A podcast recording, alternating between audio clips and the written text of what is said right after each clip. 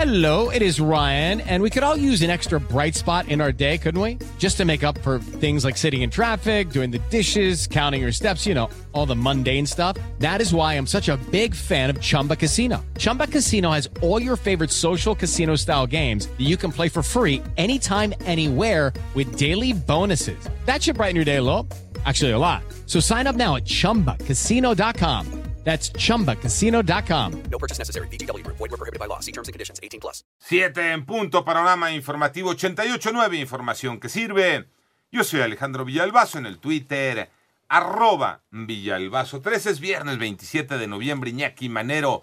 ¿Cómo andas, Iñaki? ¿Cómo estás, Alex Villalbazo, Alex Cervantes, amigos de la República Mexicana? Gracias por seguir en Panorama. Tiene el panorama COVID, el mundo acumula 1.432.299 muertes por COVID-19. Además, el número global de contagios es de 60.997.052. Se habrían recuperado unos 42.441.698 pacientes. Por su parte, a medida que el coronavirus obliga a más gente a permanecer en sus casas, la Organización Mundial de la Salud declaró ayer que la actividad física es más necesaria que nunca y que se evitarían 5 millones de muertes por año si la gente trotara, caminara o simplemente se moviera un poco más.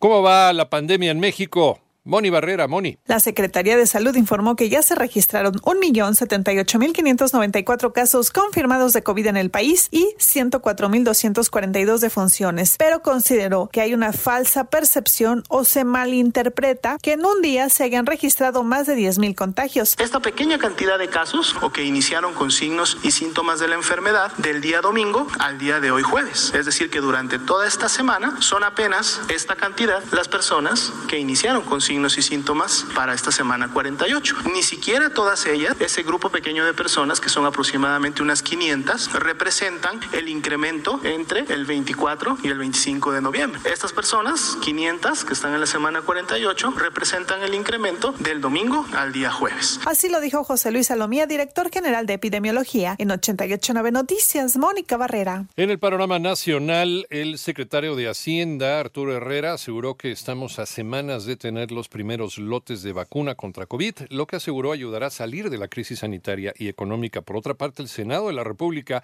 aquí en México también, aprobó las reformas para suprimir el fuero constitucional tanto al presidente de la República como a diputados y senadores. Y el Instituto Nacional Electoral aprobó una multa de 84 millones de pesos al Partido Revolucionario Institucional por permitir que la copia del padrón electoral con los datos de 80.5 millones de mexicanos se vendiera por Internet. De acuerdo con un reporte de la Organización para la Cooperación y el Desarrollo Económico, México es de los países miembros de esta organización con el menor gasto social, ya que otras naciones aportan para ello más de una cuarta parte de su Producto Interno Bruto, mientras que México solamente destina el 7.5%. También los hospitales privados han reportado un incremento en atención médica.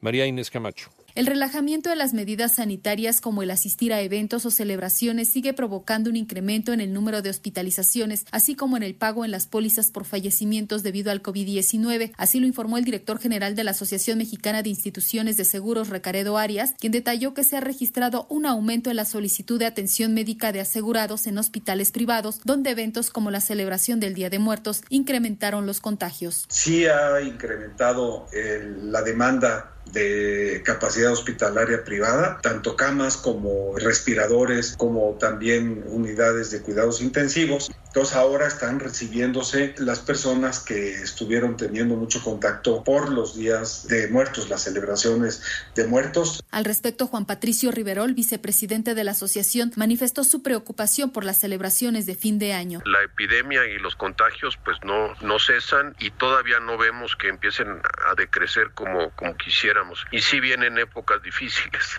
para, para mantener la disciplina. 88.9 Noticias, María Inés Camacho Romero. En el panorama internacional, el presidente de los Estados Unidos, Donald Trump, ha insinuado por primera vez que dejará su cargo si el colegio electoral vota por Joe Biden, aunque sigue sosteniendo que hubo fraude masivo en las elecciones del pasado 3 de noviembre. Por otra parte, un juez de Venezuela declaró culpables de corrupción a seis ejecutivos estadounidenses conocidos como los seis de Citgo, detenidos desde 2017 por presuntamente negociar el refinanciamiento de 4 mil millones de dólares en bonos, por lo que fueron sentenciados a más de ocho años de prisión.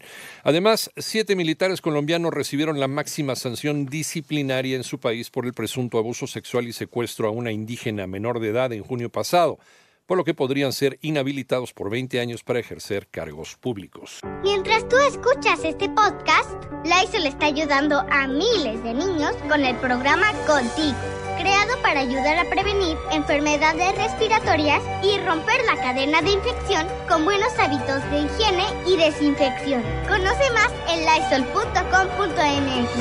Cuida el agua.